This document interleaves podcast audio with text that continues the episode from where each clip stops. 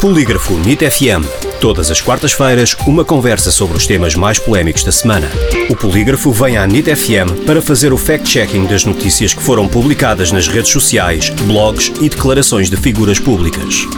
Em direto à quarta-feira e para ouvir em podcast em nitfm.pt.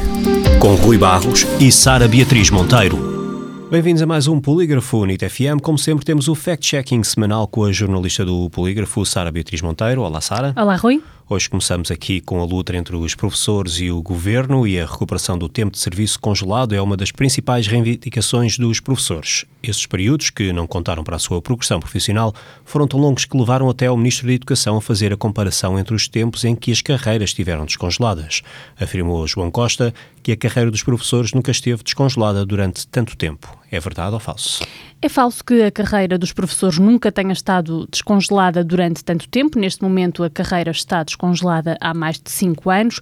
Olha, o polígrafo verificou que durante toda a década de 1990 e na primeira metade da seguinte, não houve qualquer suspensão da contagem temporal de trabalho dos docentes. São mais de 14 anos e seis governos sem alterações, mesmo que temporárias, às regras aprovadas. Ou seja, mais de 14 anos em que as carreiras dos professores não estiveram congeladas. Assim sendo, a informação é falsa. Entretanto, numa reunião plenária na Assembleia da República, em que se discutiu a criação de um Programa Nacional de Atração, Acolhimento e Integração de Imigrantes, proposto pelo PSD, o líder da bancada parlamentar desse mesmo partido afirmou que o saldo natural foi o pior desde que há registros. Confirma-se?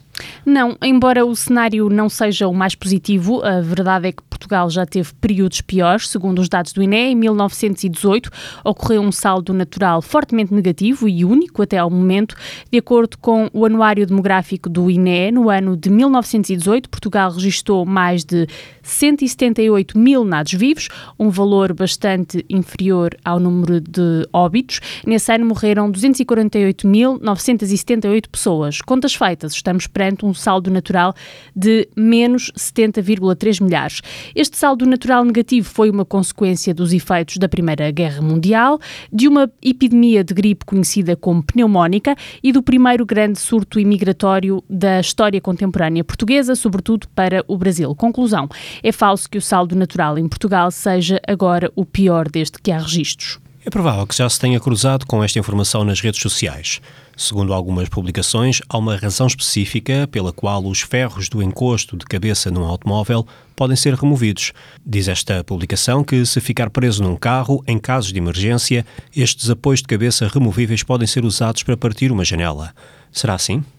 Não, o encosto de cabeça do carro não serve para partir o vidro em caso de emergência. O polígrafo contactou a Autoridade Nacional de Segurança Rodoviária sobre a utilidade desta dica e concluiu que se trata de um mito.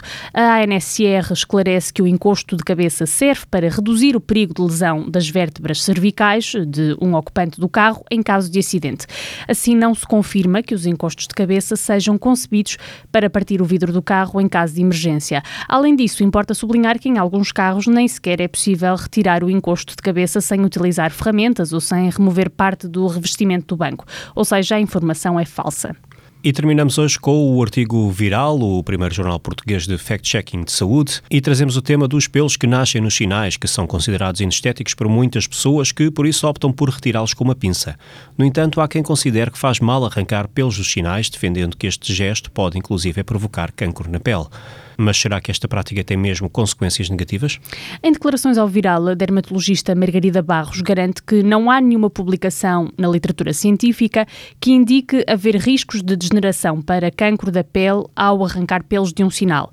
Arrancar pelos dos sinais pode, de facto, gerar dor ou foliculite, que é uma espécie de espinhas, mas ainda assim esta prática não parece ter grandes riscos para a saúde. Conclusão: a informação é falsa. Obrigado, Sara. Obrigada, Rui.